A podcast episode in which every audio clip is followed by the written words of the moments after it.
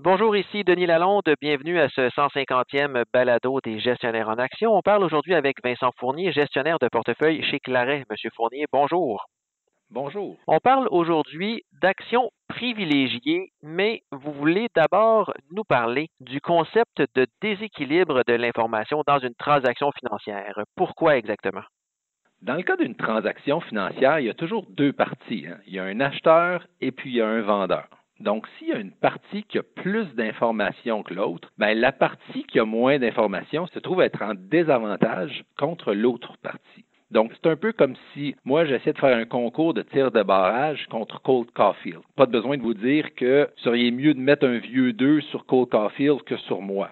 Dans le cas du marché boursier, c'est un peu le même principe. C'est la même chose. Donc, quand on voit un petit investisseur qui a lu, disons, deux, trois trucs sur l'Internet, qui essaye de faire une transaction et que l'autre partie, donc la partie vendeur, serait une institution qui a des analystes, qui ont des ressources financières, qui ont des ressources informatiques, puis qui ont passé plusieurs heures à décoder pourquoi ils devraient vendre une transaction, on voit ici qu'il y a un concept de déséquilibre d'information on peut voir aussi un petit investisseur qui voudrait, disons, acheter un titre ou vendre un titre, puis d'un autre côté, la partie qui veut acheter, c'est la compagnie qui émet ces actions-là.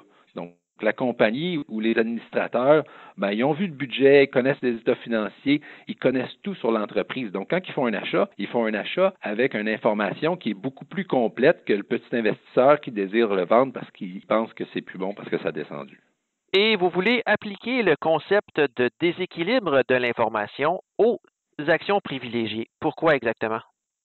Dans le cas des actions privilégiées, ce qu'il faut savoir, c'est que les émissions peuvent être rachetées par l'émetteur à des périodes très spécifiques. Donc, dans le cas des actions privilégiées à taux révisable, c'est aux cinq ans. Donc, à tous les cinquièmes anniversaires, que ce soit au cinquième, au dixième ou au quinzième anniversaire, la compagnie a droit de vous racheter.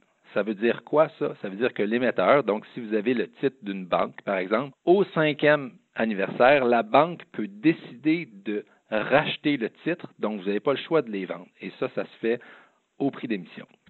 Et est-ce qu'il y a eu beaucoup de rachats, justement, cette année, d'actions privilégiées?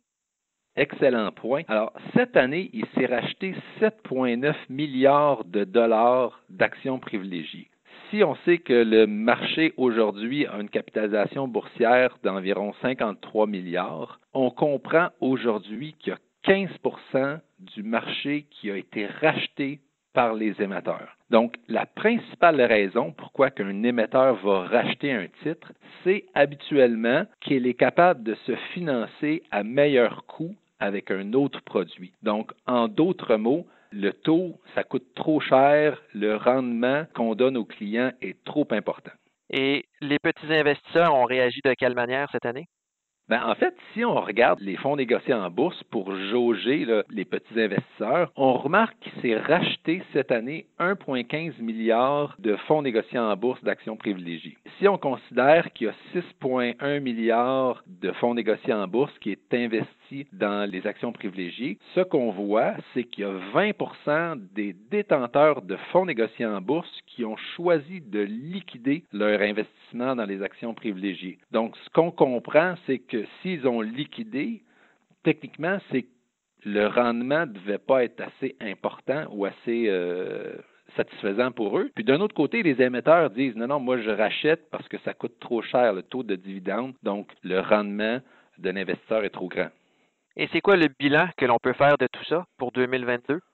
Ce qu'on peut comprendre, c'est que quand les marchés deviennent baissiers, les petits investisseurs ou les investisseurs réagissent émotivement, prennent des mauvaises décisions par rapport à ce qu'ils devraient faire. Je pense que le déséquilibre d'information ici est du côté de la compagnie. La compagnie connaît son marché, la compagnie connaît comment elle peut se financer. Alors, comment on pourrait expliquer que la compagnie trouve ce produit-là trop avantageux pour les investisseurs, pour les, petits investisseurs qui vendent, c'est tout simplement que le, petit investisseur fait une erreur en liquidant ces titres-là. Merci beaucoup, M. Fournier. Avec plaisir.